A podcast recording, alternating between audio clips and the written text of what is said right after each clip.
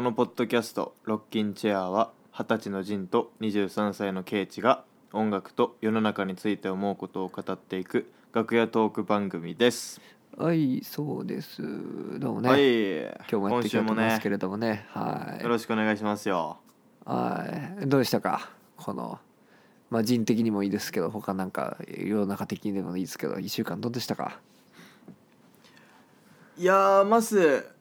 甘いわなちゃんの回なんかやっぱ振り返ってみるとまあめちゃくちゃあの楽しかったなっていうのがありますねおお、ううんん、よ、うん、俺もなんか俺も楽しかった。だよね前回、まあ、2回合計で今来てもらってるわけなんだけれども、うん。うん。前回よりも今回の方がもうちょっとこう軽い感じでそうそうそうそうそうそう、本当そサクッとね話してう。う、うんなんかその雰囲気も含めて俺は楽しめたしやっぱ愛菜ちゃんの話聞いてると、なんかうんやる気出るよねなんかね、いや、わかるわかる。うん、てかもうマジで、うん、普通の会話がしできてた俺が俺もだし特に俺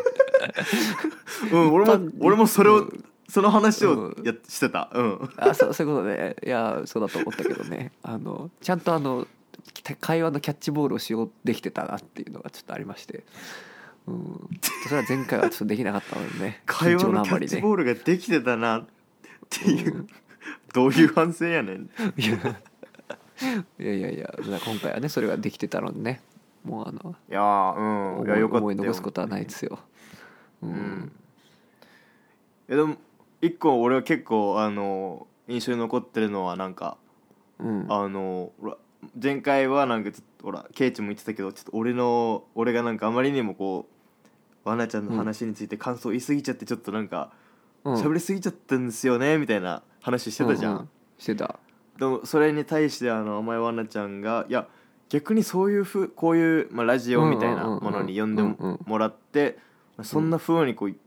たくさんの熱量のこもったコメントしてもらえることなんか珍しいんでもうありがたいですよみたいなふううんうんに言ってくれて言ったてじゃたん、ねうんうんうんそれ聞いてあ確かになとかちょっと思ったりして、あー普通にうんうんうんあの、うんまあなんというか新しいアーティストがうんまあ、新しく新譜出したりとかしたらなんかまあなんだろううん各国の FM とか回ってこうインタビューでうんうんうこんうんう来てもらったりするのとかねまあよくあるじゃ、うんんうんうんまあ、そういうところってまあ常にこう毎週毎週ゲストが来たりとかするはいは中いはいではいはいはいはいまはあいそこまでこの一人の一アーティストまあ仕事の依頼として入ってきた一アーティストに対してこううんがっつりケイチほどの熱量を持ってコメントしてくる人ってあんまなかなかいないのかなとか思ったりしてそうだよ無理だしねその1週間でそんだけいやそう聞そうくそうこととかねうん多分確かに物理的物理的に時間的にも多分うん無理なことだと思うからうんうんうんうんいやだからねえいやいいことやなってやっぱ思ったけどねいいことやなっていうか、うんそうそうだねロッキンチェアならではのねうん雰囲気なのかなとかいやそう普通のうん普通のラジオだったらあの質問形式でやっぱそのアーティストに喋ってもらわないとあのクレームが来るんだよね多分ねあの俺はお前の声聞きたいんじゃないわってこうなんていうのパーソナリティの声聞きたいんじゃなくてそのやっぱアーティストの声を聞きたいからみんな聞きに来るわけでファン はほ本来は、ね、なるほどねそう、うんだからポッドキャストでロッキンチェアであるから許されてるっていうそのなんかなんていうか、ううんあ温かい世界って感じだよねそのこと自体すごいくや暖かい世界ですねうん確かにね、そういうのないのはそその通りだよねそもそも世の中にうんっていうのを聞いてちょっとハッとしたねうんうんよかったよかったいや本当にうんもうこのいスやでもタイルやっぱ、でねうんうんでもやっぱジンのあのなんか、あのなんつうんだろうないい感じの距離感でポンって入ってくるあの質問とかめちゃくちゃ聞聞くけどなだからこそねそのあのその流れからのポーンっていういやマジマジマジマジマジマジポーンって入ってくる質問があるからあのちゃんと広がるっていうかあの俺がこの俺の自己満足的なそのまあ真田さん喜ぶにしろでも俺の自己満足的な世界観からポーンってジンがこう石を投げることでこうこう波紋が広がるわけですよポーンとねこうそれがこう波になっていくわけですよであのサーフィンになるわけですよそしてみんなでねはいああなるほどっすねそうそうそうそう、うんうんデンマークで俺がこう海に向かって投げた石がもう宮崎で波になっているとそうそうそうそなるほどそうそうそうそう、まあ、うんこれはね素晴らしいことですよねもうまさにバタフライエフェクトですよねもうあの映画のね、うん、えなんすかバタフライエフェクトって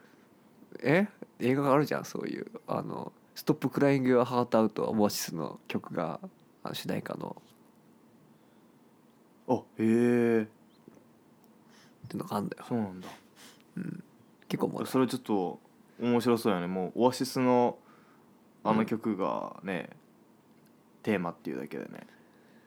うんいやいやまあなんか、うんそう割とがっつり売れたエンタメ対策だし対策ってことじゃないかエンタメ作なんうか遠く遠くつながってるよつながってるっていうのがテーマっていうかそのバタフライエフェクト蝶がブラジルでこう、羽をこうふってしたのが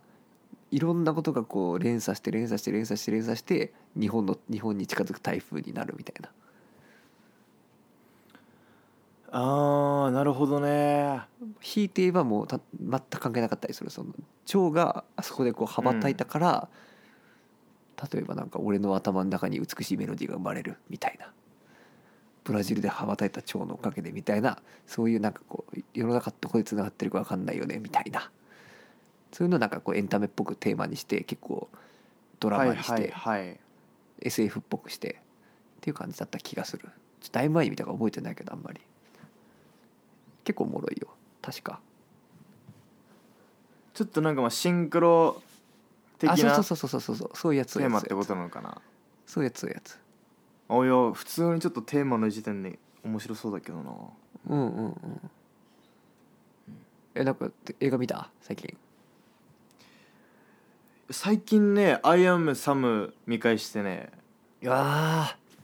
やっぱやっぱ普通にいい映画だなとか思ったねそっかえアイムサムの話ロッキンジャーであんまうんしたことないかもしれんね、あるっけない気がするないねうん俺さあの俺も高校の時初めて「アイアムサム」見たんだけど、あのうん俺それまでやっぱり一応まあそこそこ映画見てたけどねあの、うん人生で初めて号泣ししたんだよね「アイアムサム」で映画で泣いたのせ人生初だったそれがあそうなんだうんあなるほどね、なんかねうんまあ、知らない人いるかもしれないけど軽く説明するとねなんかうんまああ結構おね願いしますようん、まあ普通にだからそのまあいわゆる知的障害だよねを持ってる男の人ががいて、で割ともう普通に大人の人がいてで娘が一人いてうんでまあそのなんかまあそういうなんだろうな娘とか子供がさちゃんとこう育っていくために教育を受けるためにはこうなんとかしなきゃならないっていうそのまあいろいろ保護局の人とかとのそういうあれがあったりうんうんうんうん、とかなんかそのなんだろうな本当にその知的障害の大人の人が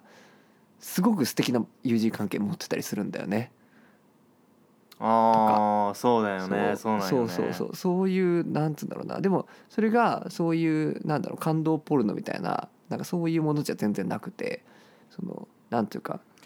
なるほどなるほどそういうなんか押し付けがましさとかなんていうかそういうものをテーマに据えることによって生み出そう感動を生み出そうとするっていう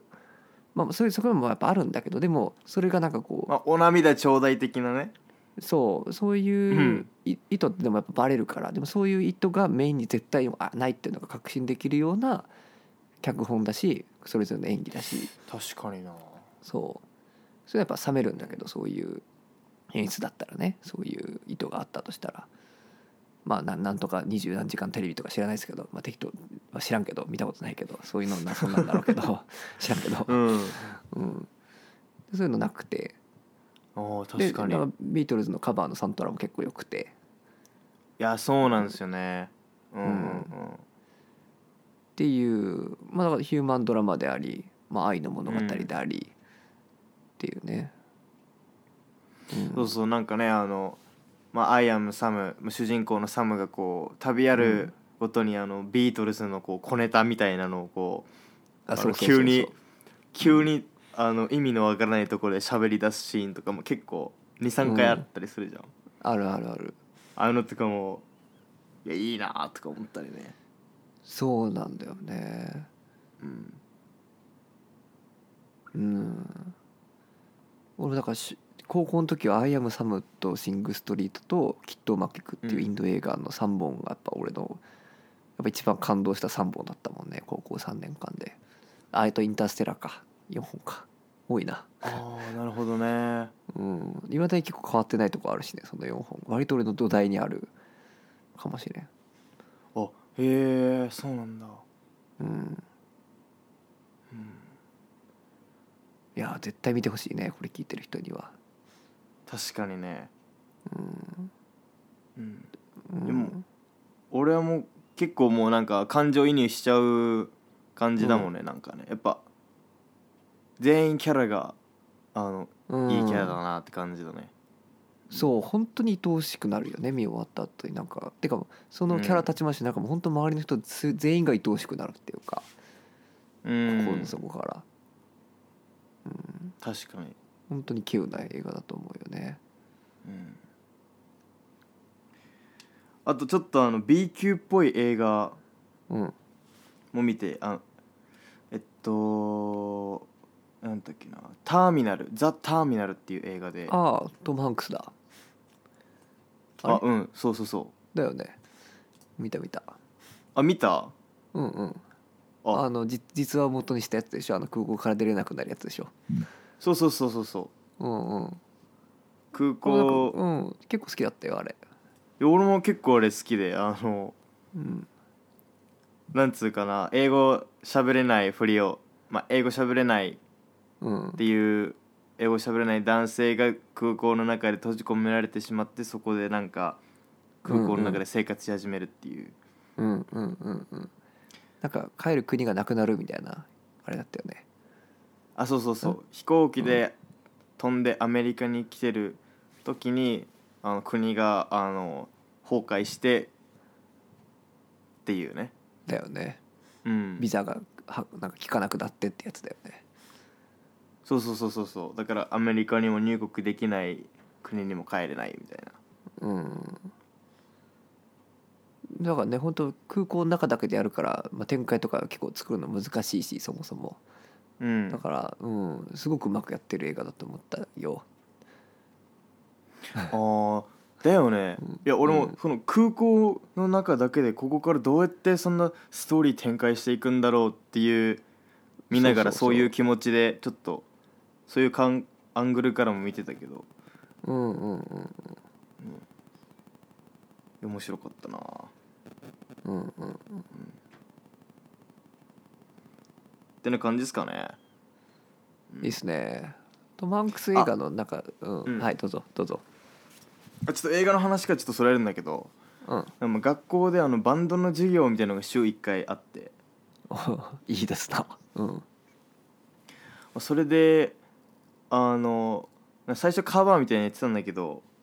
うんなんかもうちょっとカバーあんまりなんか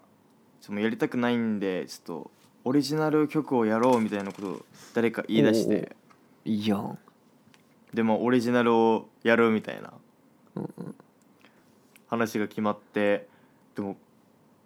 みんなそんななんか音楽楽器いっぱい触ってたみたいな人では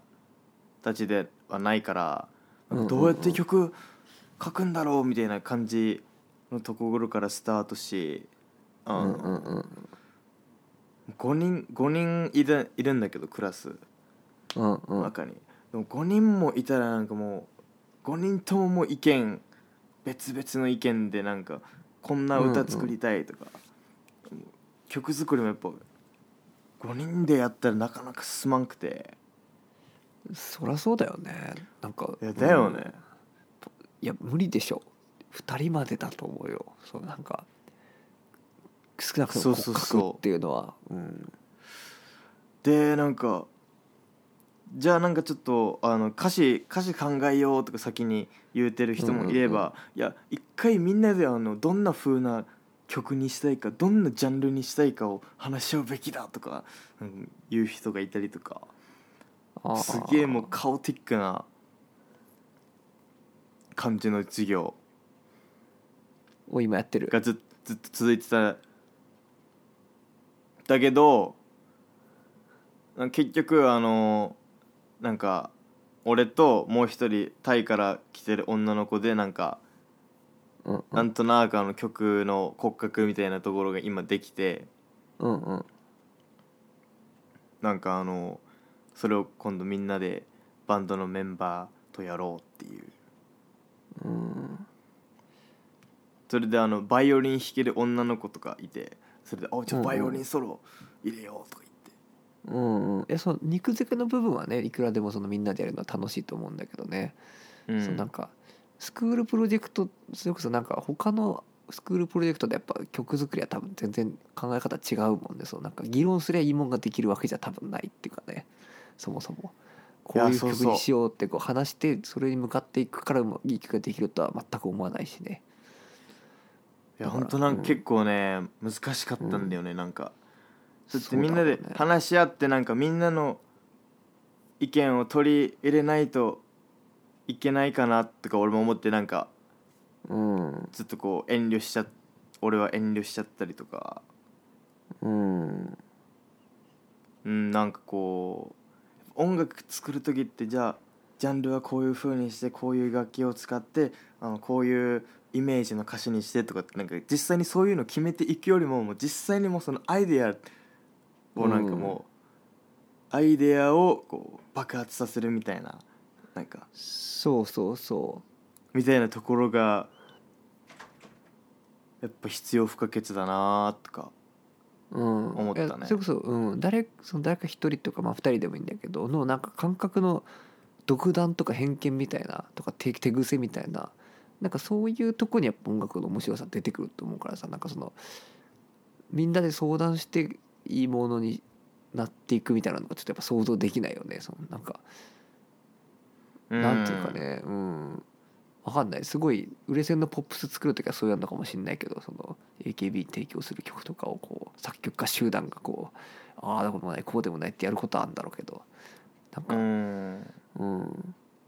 バンドって時にねうんいやだからジンのその流れは正しい気がするしねそのジンが今取ってる方法は。うんうんいやーなんつうかねだから本当にそのまあバンドだったとしても誰か一人がまあ曲書いて持ってバンドに持ってきたとしてなんかそこでまあうんバンドメンバーが「おなんかこれ良さそうやなこれみんなでやろう」ってうんうんうさんうんそのやっぱうんなってバンドの曲になっていくわけじゃん。うんでうんもそれそれ自体もなんかもう本当に素晴らしい美しいことだなとか思ったりね。うんいやそれはそうだよ、うんそれはだバンドの醍醐味だろうねう、うんん、その上上物についてはねやっぱりそうそうそうで,、まあ、でもそれぞれねでもそのベースに対するなんか感覚的イメージとかやっぱ全然違うじゃんドラムのなんか俺の好きなドラムのなんか音とかやっぱあるわけでそれがやっぱこうそういう土台の部分がやっぱみんな違うとねなんか、まあ、それはそれで面白いっていうこともできるけどとりあえうずんなんかバンドの曲としてする時にやっぱどこにも向かえなくなる気がするんだよねその最初の段階ではね。なんかうんまあ、音音って言うとちょっと違うけどなんつうかイメージだなイメージイメージやなイメージうん、うんそういや面白いないやーでもいいな楽しそうだなでもそうそうやっていろいろやってみんのもいやそうそれでさなんかこうベースの子とかもこうあじゃあコード進行はこうしてこうしてこういく感じねってこう説明してもなん か、あの常に全然違うルートのところに行ってるみたいなオンコードだらけみたいなね、 そうそうそうもううん、そういう感じになっちゃってるから もう俺も笑い出しちゃう感じなんだけどでも本当にたまになんかあの、みんなのなんか音がやっぱ揃う時とかあってなんかあーあこれ今なんかちょっと来てるなみたいなうんうん時とかはなんか、あのなんだろうねちょっとこう苦戦してるなりにやっぱそこにそこはちょっと楽しいなって一瞬思ったりねうんうん ううんいいんじゃないでもそのあのむちゃくちゃな感じもあのフランク・ザッパとかなんかそういうアバンギャルドな感じでいいんじゃないいやーうん本当にもう何でもありっすよっていううん感覚でね、うんうん、面白いなるほどねいやいい話やうんな、いい話やほんまいい話うんちょっと最後どうなるかなんかみんなでこの曲をレコーディングするのかこれをみんなで前でうんパフォーマンスするのかみたいなうんうんうん状態だからね今ちょっと最後どうなるあかーもうあと確かにね1週間ちょいぐらいでねもう学校は1週間とちょいでこの学校もねセメスターが終わるからそっか年末かもう年末っすよ皆さんやべえないやもうクリスマスえ日本のクリスマスバイブスはもう上がって るいやもう一生あのマライア・キャリー流れてるわマジでやっぱそうかうんうんうんうんという日本の日本のクリスマスのでんなんかあのしきたりってなんかあるっけいやないでしょ別になんかクリスマスになんか家族で七面鳥を食べるとか別にないでしょああれかケンタッキー とか食べるのか世の中の人は一般的な家庭ははかもね、まあ、ないんじゃないと思う、なるそのうんまあでもなんか俺はクリスマスに対して結構なんていうか、うんすごく温かうんいイメージは持ってるけどねなんかおそれこそ、うーん、まあちょっとやってなんか昔親に連れられて行ってたなんかクリスマス会とかとかなんかほらね、うんミュージカルのみんなでうちに集まってさあのうちの下でこうパーティーみたいなのやったことあったじゃん小6ぐらいかな俺があれクリスマスの時だったかあれクリスマスだよね天然木も来たりしてっていうのがあったり、まあ、なんかリンゴろうそくの会とか行ってあのそういうもうすごいめっちゃ好きだったけど俺その会はなんか、うん、あー海のなん沖かのやっぱ子供の時にクリスマスのなんか楽しい思い出みたいなうんそうそうそうあとなんかこうあー親があのなんか夜勤でその日いない時とかあのテーブルの上になんかろうそくとか置いてあったりしてなんかなんかちょっと厳かな気持ちになったりしたしねその時ねなんていうかあの普段ないからねそんなんのとかねまあなんかいい思い出はたくさんありますよあーなるほどねうんううんんうんうんといいうやー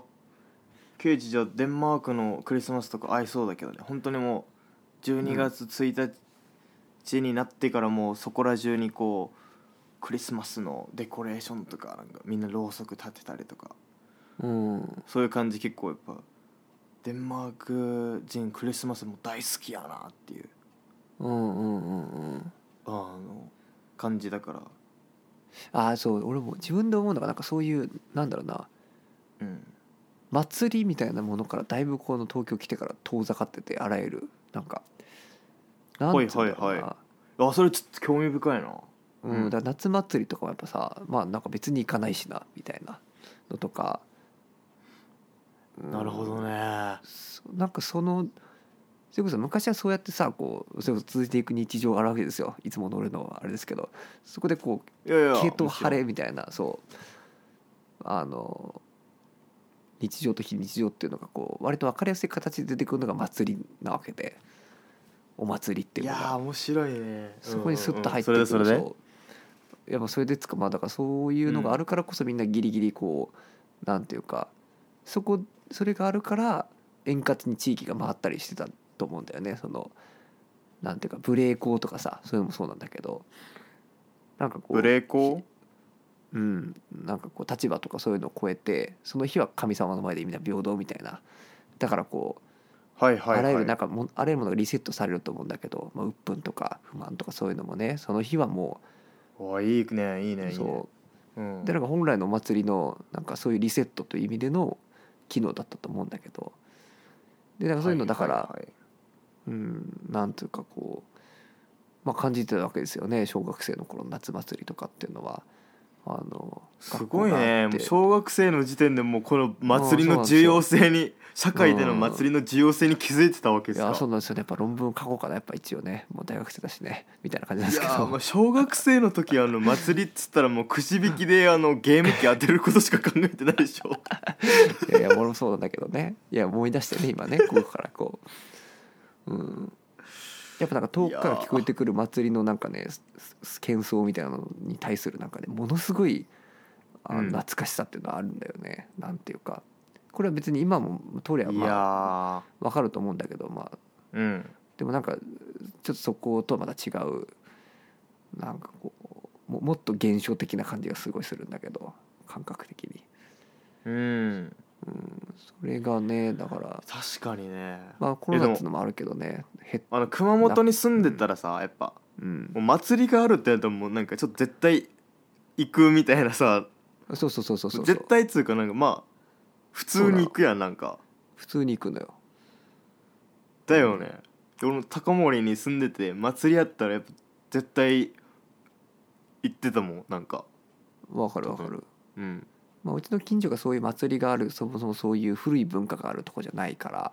あなんか出会いにくいっていうのはあるんだけど、まあでももなんかね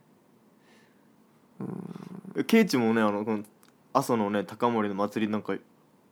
結う構ん来たことあるよね、なんうか、んうんいやもちろうんんもちろんとかあのほら秋の例大祭とかさあの藤崎宮の熊本のああいうのとかもなんかまあやってんだ、まあ、あんま行ったことなかったけどやってるし、うんはいはいはいなんかねなんつうんだろうなそれもあるかもあの秋の例大祭の時はあのうちの前を通ってでっかい3号線をなんか結構片側車線とかにして馬が歩いていくのよねそこをねその日日常感ってやばすぎるじゃん、だって今普通トラックとかビュンビュン通ってるとこをさ馬が馬と人がこう歩いていくなんかあのあのなんか世界すごいねがうんひっくり返る感じっていうかねそこが抜ける感じっていうかねそれこそなんかアニメ押し守るアニメ見てるみたいなおおすげえなすごいよねやっぱだからいやまあお祭り自体が持ってるパワーは半端じゃないものがあると思うんだけどねでもだからそれと似ててさクリスマスも、うんなるほどね、うん、うん、すげえパワーがやっぱそのクリスマスに向かってこうデンマーク国内で動いてるっていうのはやっぱ、うん、それはいいパワーだと思うしねうん、すごいパワーうんパワーってなんかそのエネルなんというかね、人々の中でのなんかうんそうそうそうモチベーションの高まりという意味でパワーって感じそうそうそうもちろうんんもちろん、いやその通りその通りうん、っていうのあるよねやっぱあるよねだからデンマーク人がこう曇りで落ち気味なのをそこでこう一回リセットするんじゃないかみたいな、うんうんうん適当なねそうそういう言い方もできるかもしれないし、うん、いやー俺俺わかんまさなにいけど、うんうん、いや本当その通りやっぱこのちょっと暗いあの冬の期間をちょっとこう、クリスマスだからっつってこう明るくねこそうだうこよう、ねあの紐の紐のライトあの紐の暖色系のライトとかでこう部はい屋はをいこはう、いはい、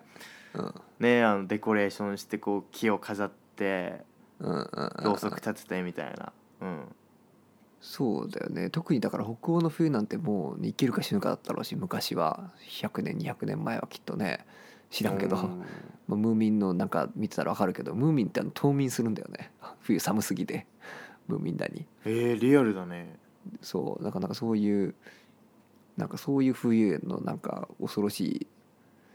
イメージはあると思うんだけどなんか、ううんんじゃないとやっぱやっていけないんだろうねうんうん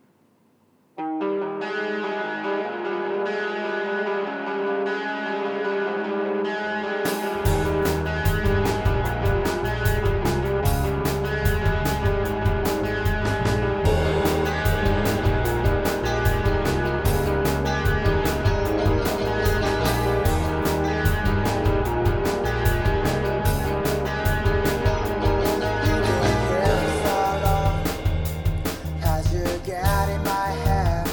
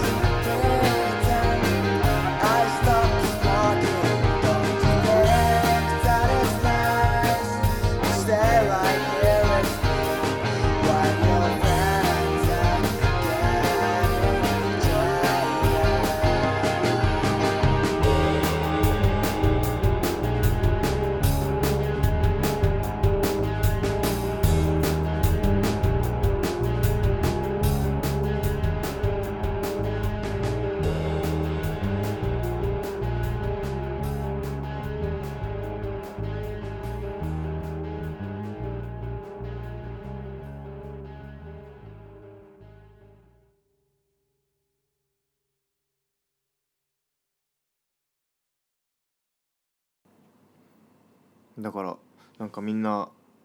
なんだろう日本にいるとこのもう12月の時からもうクリスマスワクワクみたいな気持ちそんななんかうんなかったからなんかそうだねこっち来てみてなんかみんなクリスマスに向かってこうワクワクしてるの見るとおおすげえなちょっとなってるっていう、確かにうんいや面白いなそっかいやーちょっと祭りの話面白いな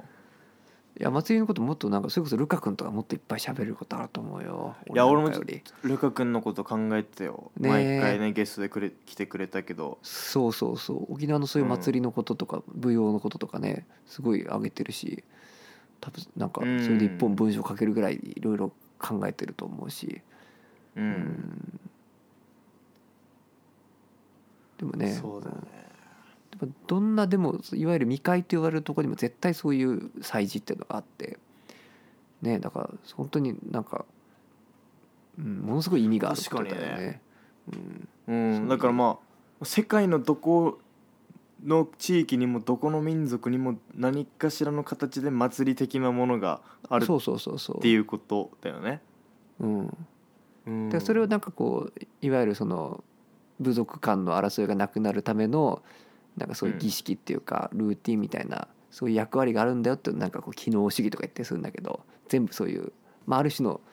そういう機能にこうそのことの持つ機能に還元しちゃうっていうなんかそういう言い方も多分できると思うんだけどだからでもそれ以上のものをやっぱ僕は感じるよねなんか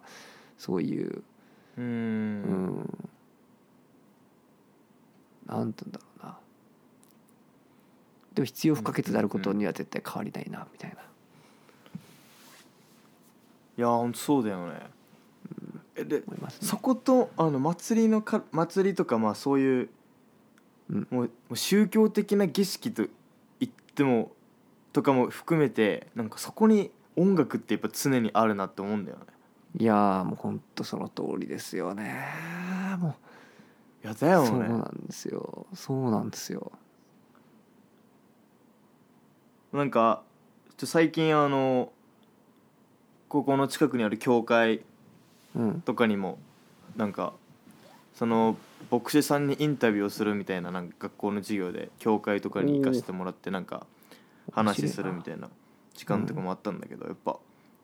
あの教会でやっぱ実際どんなことしてるんですかって聞いた時やっぱりみんな日曜日毎週日曜あうんうのまあ信仰してるひ人とかが来てくれてうんうんあのみんなで一緒に歌を歌う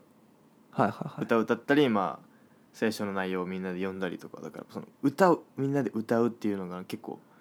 あ重要なんだなとか思ったりしてああいやー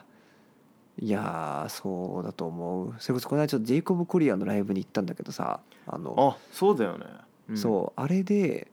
なみんなこう観客に歌わせるっていうのがあったんだよねそのあの、うんでもなんか俺そういうパフォーマンスするのは知ってたけどあうの、んそういうの日本でできるんかなってちょっと疑ってたんだよねそのシャイだしコロナのなんか厳しいじゃないみんなマスクしてるし、まあ、海外今バンバンなんかもうフェスとかやってるけど、まあ、日本はなんか距離一を取れとかなんかそういうのあったりしてさ無理だろうと思うけそうなどそうそういう状況でその歌うっていう歌わせるパフォーマンスできんのかとか思ってたけどやっぱねなんだろうなみんながそのグルーブ高まってる状態でジェイコブ・コリアがそのみんなに歌わせてでハモらせるのよめっちゃしかも結構複雑なハモりをこうん、う手でこう指示しながらこうこっち上げてこっち上げてって3分割してあのすあの会場の観客を下手上手真ん中分けてでそれぞれがこう3声みたいな感じですごいなこうやって手でこう指示してそれをこうハモるっていうのをやった時の俺もやっぱゾワってしたもんねそのなんて言うんだろうなみんなで合唱するっていうことのなんだろうなだから日本代表がさサッカーの試合で言ってる時のあのサポーターがみんなで歌ってる時のあの地響きとかさとかなんかうん近いと思うんだけど、合唱の持つねあのうんどれが自分の声か分かんないぐらい一体化するじゃん声って割とだから音取れなくなったりするし自分が、うんうん、だから音楽のなんかそのね、まあ、心の一つにじゃないですけどもねそのんか臭いな臭いな、うんいやいやいやいやいやいやでもいやいや前いのや話ですよ言いたいことわかりますよ、うんうんうんもちろんあるんだよね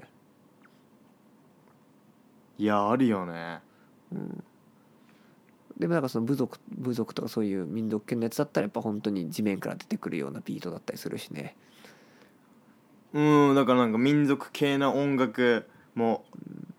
こうジャンベ的なねこうリズム的なうん音楽とか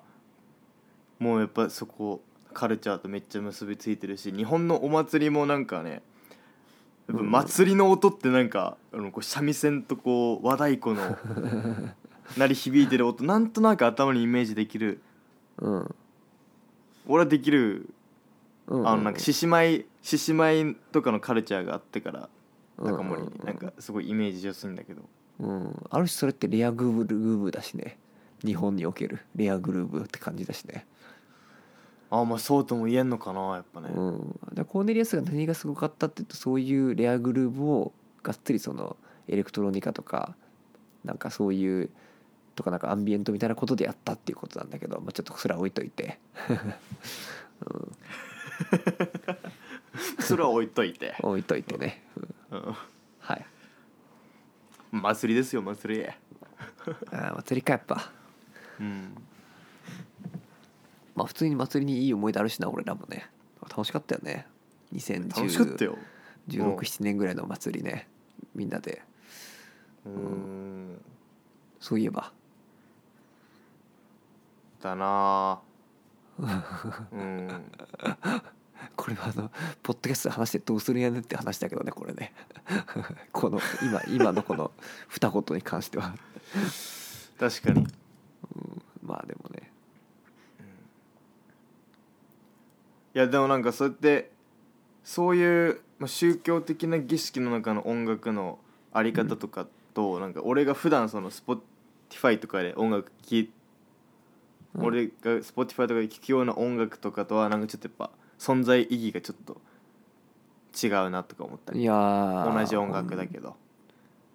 いやーいやそうだよねあのゴスペルとかねアレサ・フランクリンのそそうそうそうのゴゴススペペルとかルやってる、うん、映画見たけどなんかねなんつうかねもうなんかそう俺が曲を作る時の尺度とかなんかそういいうものは本当にもうどうでもいいなって思うもんねそういうの見るとアレサ・フランクリンがもう体を震わせて神のために歌ってるのを見るとさううんうんんなるほどもう気持ちだけでいいみたいなね 結局みたいなあー勝手にグルーブついてくるみたいなねそれにうんうんうんうんというふうに思いますねうんうん確かにねうんなんか俺いつもそこで葛藤みたいなのがあるの気持ちだけでいいのかそれともやっぱりちょっとこうスケールとかコードとかうんそういうのもまあだからうんどっちかというとそっちのあ使のっ気た持方ちがいいのかなとかうん、そういうの表現できる人なんかやっぱケウとかいないからねそのあのアレサ・フランクリンみたいな人はいないからねだからやっぱその小手先というかそのそういうことではないことの方がやっぱり努力でどうにでもなるしでその面白さはしし死ぬほどあるし、うんそのその面白さまあまあね何だってそうだし基本的にそういうスポティファイで聴く音楽は基本的にはなんとかまあそうかうん、確かに聞き方が全然違うっていうのはその通りだと思いますねだからだし作る方も多分全然違う、だよねうん、気はしますねうんなんかケイチの1週間どうでしたかうんいやでも実は結構すごい話があるんだよねよいしょ待ってましたようんまあまあまあなんかいやまあそうまさに今日なんですけどえあのあれなんかね今日慶応大学になんかちょっと手伝いに行ったんだよね、そのなんかライブライブじゃねえやイベントの手伝いに行ったんだけど、うそのイんベントがねあのイベントの関連であの大貫妙子さんに会ったんだよね今日すごいよね大貫妙子さんっていうのはあのシティポップの方ですかまあそうだね要するにあのそうそうこの間話した「シュガーベイブの」あの山下達郎と一緒にやってた人だしその後そのミニオンとかねロマンティークとかそういうあの、ええまあ、シンガーソングライターでありシティ・ポップ的な人でありシティ・ポップの一人でありまあなんかほらフレックス・ライフがねカバーしてた曲「都会」ってやつがあったけどタイトルにもなってるけど、うんアルバムの「都会」はその抜きたい子の曲だしっていうそうなんだそうこの人にちょっと会って結構しかも話しちゃったしなとかねあってえー、すごいそうなのよちょっと結え構ーでかい話なんだよこれは、 まあ別にね普通にどういうことっすか、うんまあ、だからなんだって言われたらまあだからなんだけどまあでもそう、まあたまたまなんか俺のバンドの人がうんなんかそうバイトそういうバイトがあるよって教えてくれてうんうんで行ってみてでなんかうんまあ会場のなんかそういうまあ設営とか なんかそういうのをこう手伝うバイトだからその時に来ててえなんでなんで来てたのもそもそもいやいやイベントそのなんかそういうなんていうの対談みたいなそういうイベントだから、大貫さんがそもそも来るイベント呼ぶっていう、はいはいはい大貫さんがゲストっていうイベントで卒業生とかってこと、いや違うけどまあなんか普通にシティ・ポップ普通研に究とかに,、うん、に近いような邦楽ロックの邦楽ポップスの、うんうんまあ、資料的なものの位置位置づけとして大貫さんを呼ぶっていうかすごいそう結構そう「ミニオン」ってアルバム買ったんですよとか写真も撮ってもらったし とかなんかね、えうん、めっちゃチャーミングでお茶目だったし でめあのそのシシンポジウムっていうかそのイベントの途中もめっちゃ笑い取るし、ー、うんあーフレンドフレンドリーというかまあ気さくな人柄でもあるってわけですねうんまあ、それは俺が今言ったけ どね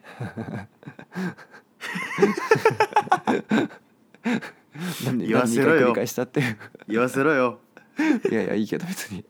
うん、まあ確かにねまあお肉体このこと知らないってまあなどうしようもないと思うんだけどそのいやちょっとあすみませんコメントあののねしようがねちょっと知らなくてねあんまり多分リアクション的にはもっと「ええ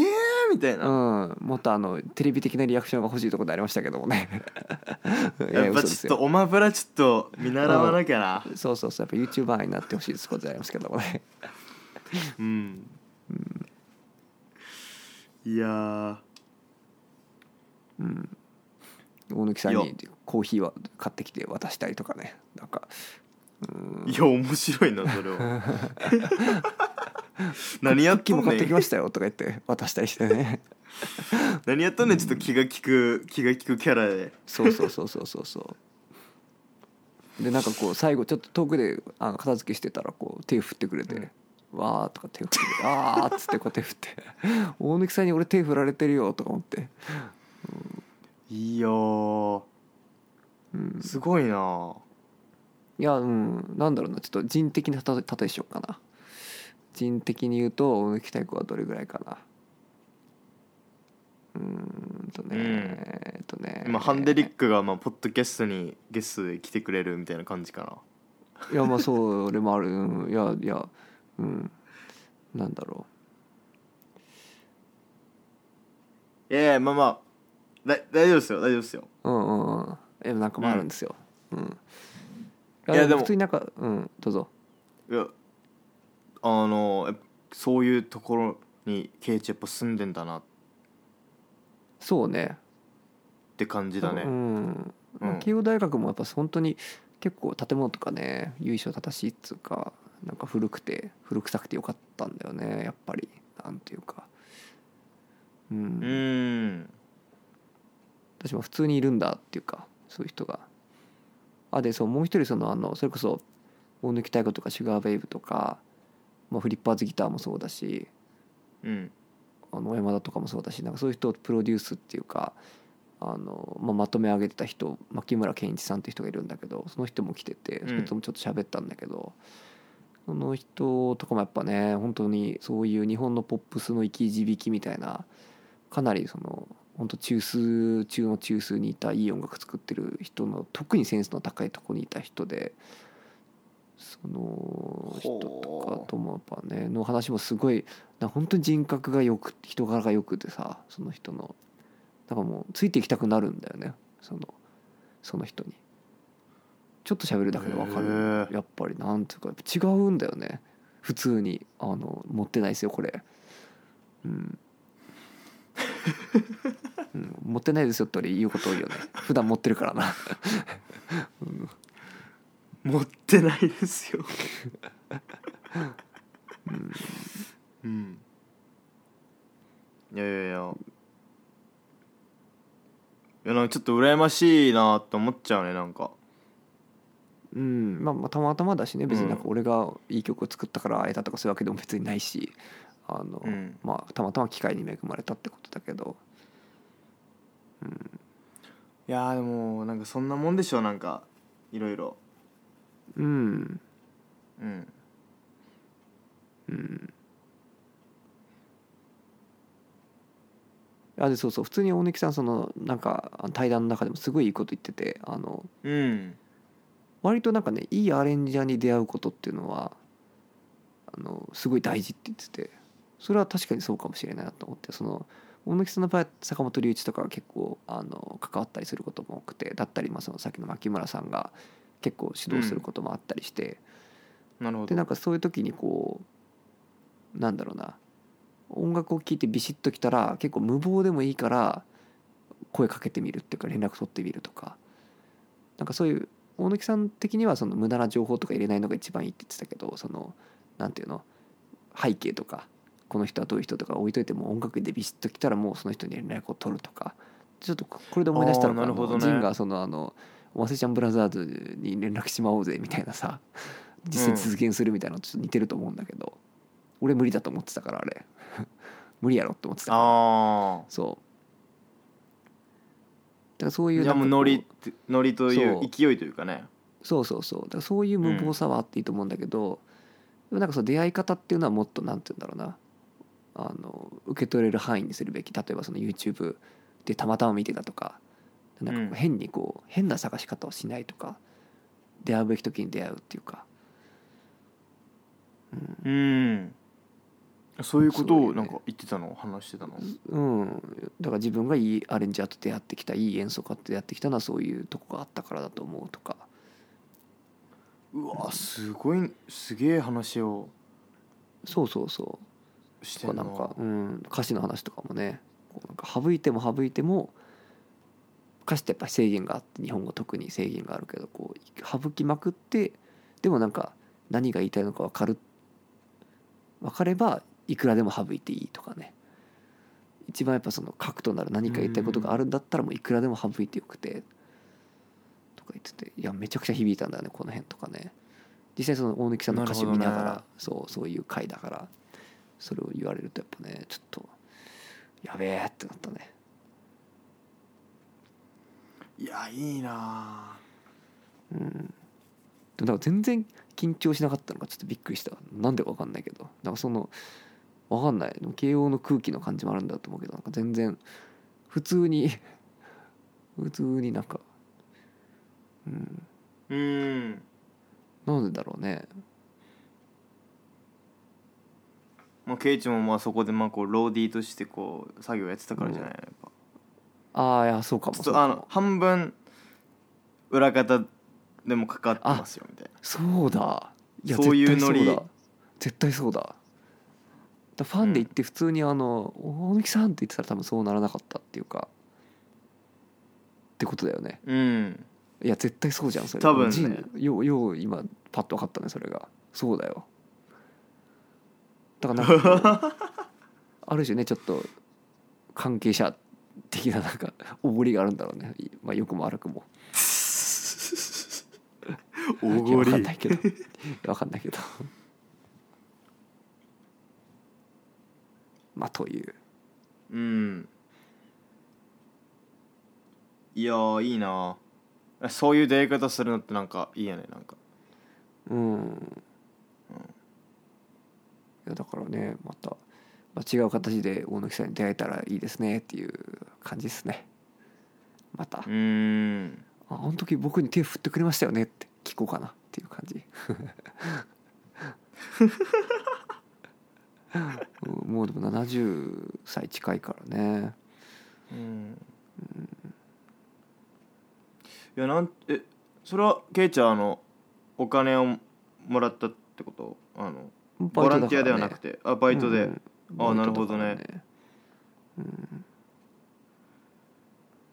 うんといういや、はいおもろい話やな、うんなんかサクッと聞いてみてなんかこのビッグなニュースが来るとはって感じですね、うんうんうんうんうん、まあだからぜひね聞いてみてほしいところですねあのまあミニオンはもちろんいいアルバムだけどその後のねロマンティックとか、うん、クリシェとシュかガーベイブいやシュガーベイバー1枚しかないからソングスっていうもうこの間買ったやつ俺がそれしかないそのシュのガーベでイブは1枚しかないけどもうレジェンド的なそうそうそうそうそおすごいねううんまあだからそのあとはソロの作品がいっぱいあってうんうん、俺もだから全なるほ部ど全然置いてるわけじゃなくてこのね70年代から80年代前半ぐらいのしかまあ聞けてないんだけどうんまあやっぱすごいのでねすごいうんなんかポップだけどすごい難しいことやってたりするしでもやっぱあちょなんで俺モノニキタイコ好きかっていうとねあれだあの美しい70年代とかのなんか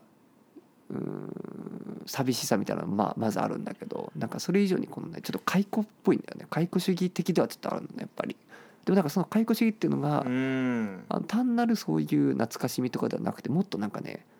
インターステラー的っていうかもっとなんかねこう次元をこう今と昔とか未来がこう同時にあるみたいななんかそういう意味での解雇だったりするんだよね。だから解雇主義っぽいけど実は未来のことを歌ってるとかねそういう雰囲気がすごいしておーちょっとそれに通してるっぽいねうんそうそうそうそううんだから全ての時間が今ここにあってみたいなだけどやっぱその美しい瞬間のっていう軸はちょっとあってその過去の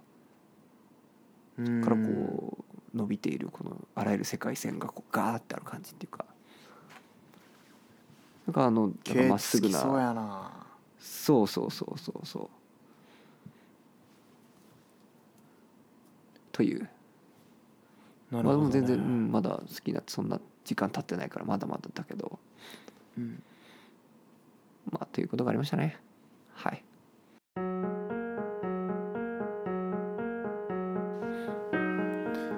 いやーなんかねちょっと俺も今度日本に行った時に慶応でバイトがあったらちょっとそうそうそうそう、俺もぜひさせてくださいって感じうだんね、うんうんそうだよね、わかんないバウンデいィとつかでもあねのうんうんいつでもあのとん飛んでくんでもうん宮崎いがやうんあ本当ねうんうんうん、うんはい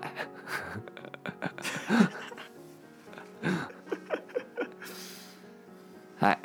じゃあ終わっていきますか、あこういう感じじゃないですかねうん、うんそうですねそれじゃあね、うん皆さん大貫太鼓のなんだろうなどうしようかなまあなんかあ若き日のあーどうしようかなあーまあまあでも蜃気楼の街でいいかとりあえずまあでもでも聞いてね皆さんあのこの後聞いて寝てくださいはい